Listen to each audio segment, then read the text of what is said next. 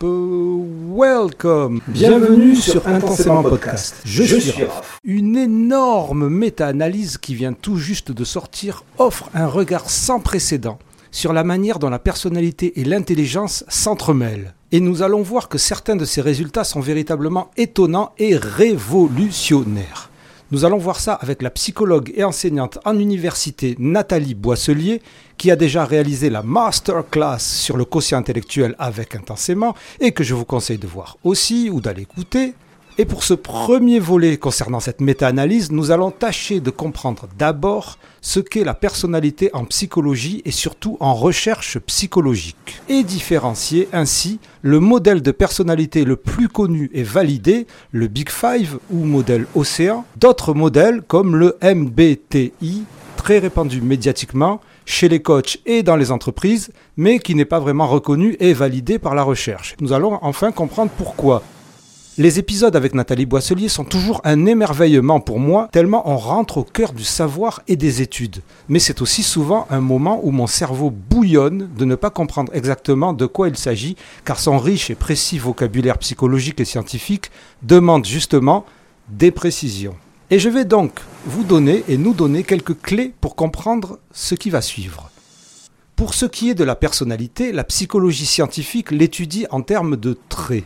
En psychologie, un trait de personnalité est une caractéristique stable et durable de comportement, des émotions et des pensées d'une personne qui persiste donc à travers le temps et dans diverses situations. Chacun de ces traits de personnalité sont des tendances générales qui influencent la façon dont une personne interagit avec le monde qui l'entoure. Pour nous l'expliquer, le chercheur Nicolas Gauvry, lors d'un épisode précédent, prenait l'exemple de ces deux chats. Lorsque l'on sonne à la porte, il y a un chat qui vient toujours voir et l'autre qui s'enfuit.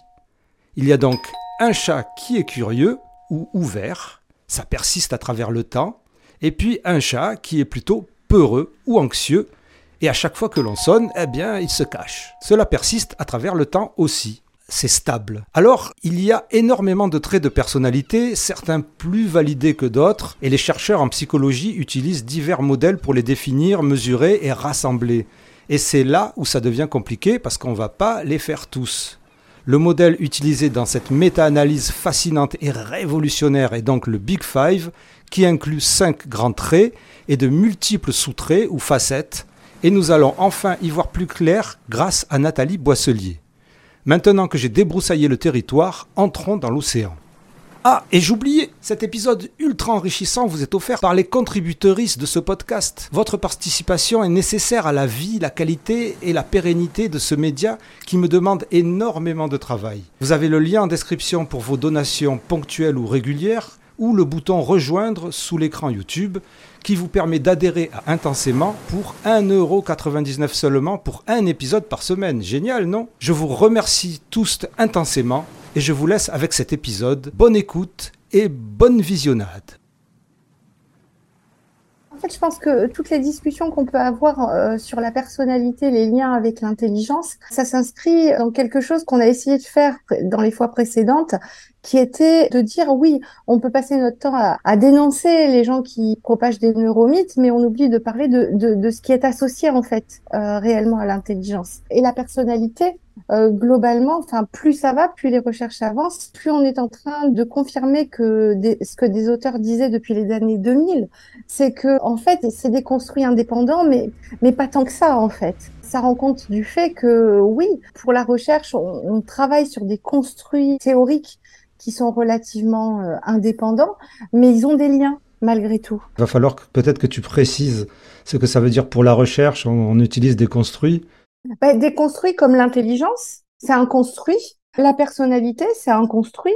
D'une certaine manière, l'estime de soi, c'est un construit. Et puis, chaque trouble psychopathologique est un construit. C'est une construction de différentes dimensions, en fait. Et la personnalité, euh, il y a plusieurs modèles. Il y a un gros domaine de recherche sur la psychologie de la personnalité. La plupart du temps, on fait référence au modèle qu'on a appelé le modèle du Big Five ou le modèle océan, le mieux validé par la recherche. Alors pourquoi océan? Parce qu'en fait, c'est l'initiale des cinq traits de la personnalité qu'il évalue. O comme ouverture à l'expérience, C comme conscienciosité, qui peut se rapprocher du perfectionnisme. E, c'est l'extraversion. A, c'est l'agréabilité, le caractère agréable des gens. Et le N, c'est le névrosisme ou neuroticisme. Chacune de ces dimensions s'organise selon un continuum. C'est-à-dire que, par exemple, chaque personne se situe quelque part sur le continuum qui va de l'introversion à l'extraversion, sur le continuum qui va de l'égalité euh, émotionnelle, l'égalité d'humeur d'une certaine manière, hein, la stabilité émotionnelle au neuroticisme, elle a tendance à expérimenter beaucoup euh, trop d'affects négatifs, etc., etc. C'est important que tu précises ça parce qu'en fait, moi, à chaque fois, j'arrive jamais à comprendre ce que c'est le neuroticisme hein, dans ce modèle-là, justement. C'est juste une question de... De stabilité émotionnelle. D'accord. Voilà, de stabilité émotionnelle. Et évidemment, ces cinq traits de personnalité, c'est pas les seuls. Mais on va dire que c'est un minimum pour décrire une personne. Son positionnement sur le continuum de chacun de ces cinq traits nous donne un minimum pour comprendre la personne. Le minimum est le mieux validé donc par le maximum de recherche. Mais ceci étant, quand on parle, par exemple, il y a un trait de personnalité de la personnalité dépressive, c'est très bien validé aussi. La personnalité passive-agressive, euh, il y en a d'autres hein, de très très bien validés. Mais dans ce modèle-là, on a un minimum.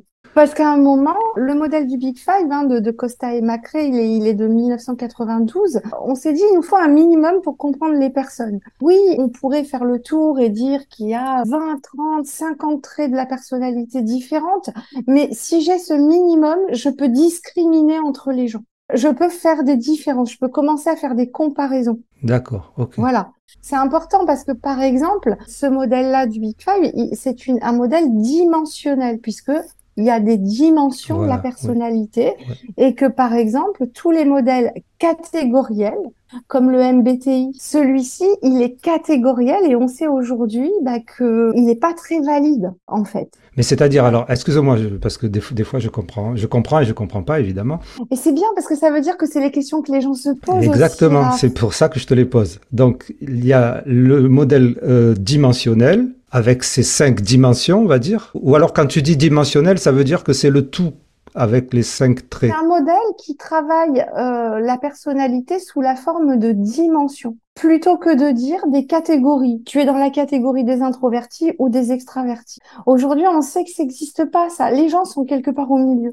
On a des chiffres dans certaines populations. On peut dire que euh, bah, si la personne se rapproche d'un score élevé de névrosisme ou de neuroticisme, c'est une personne qui a tendance à éprouver beaucoup d'émotions euh, positives ou négatives.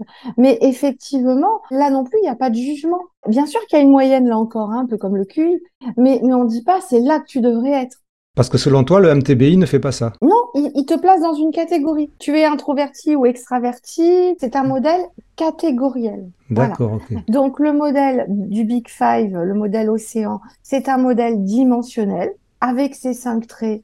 Je sais à peu près faire des différences de personnalité entre les personnes. Il y a un autre modèle qui est magnifique, que je préfère encore, qui est extrêmement bien validé, qui cette fois est en six dimensions, c'est l'hexaco. Et il rajoute l'altruisme, la mesure de l'altruisme. Euh, D'accord, il est beaucoup moins connu celui-là. Il est très très bien validé aussi. Mais restons sur le modèle euh, océan. Dans une dimension, il y a des facettes. C'est-à-dire que si on fait le, parallèle avec un bilan de QI, j'ai l'indice de compréhension verbale, mais il se mesure par trois euh, sous-tests différents. Ben, c'est un petit peu la même chose. Dans un grand trait, de personnalité du Big Five, on a des facettes de la personnalité qui, ensemble, décrivent ce trait-là. Justement, pourquoi le QI, on ne le prend pas comme une dimension?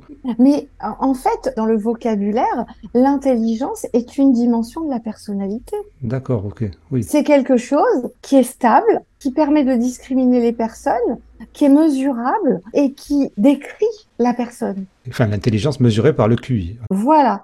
Alors, ce qui est assez drôle, c'est que dans le modèle du Big Five, le trait le mieux corrélé au QI, c'est l'ouverture à l'expérience, le besoin de nouveauté, de stimulation, etc.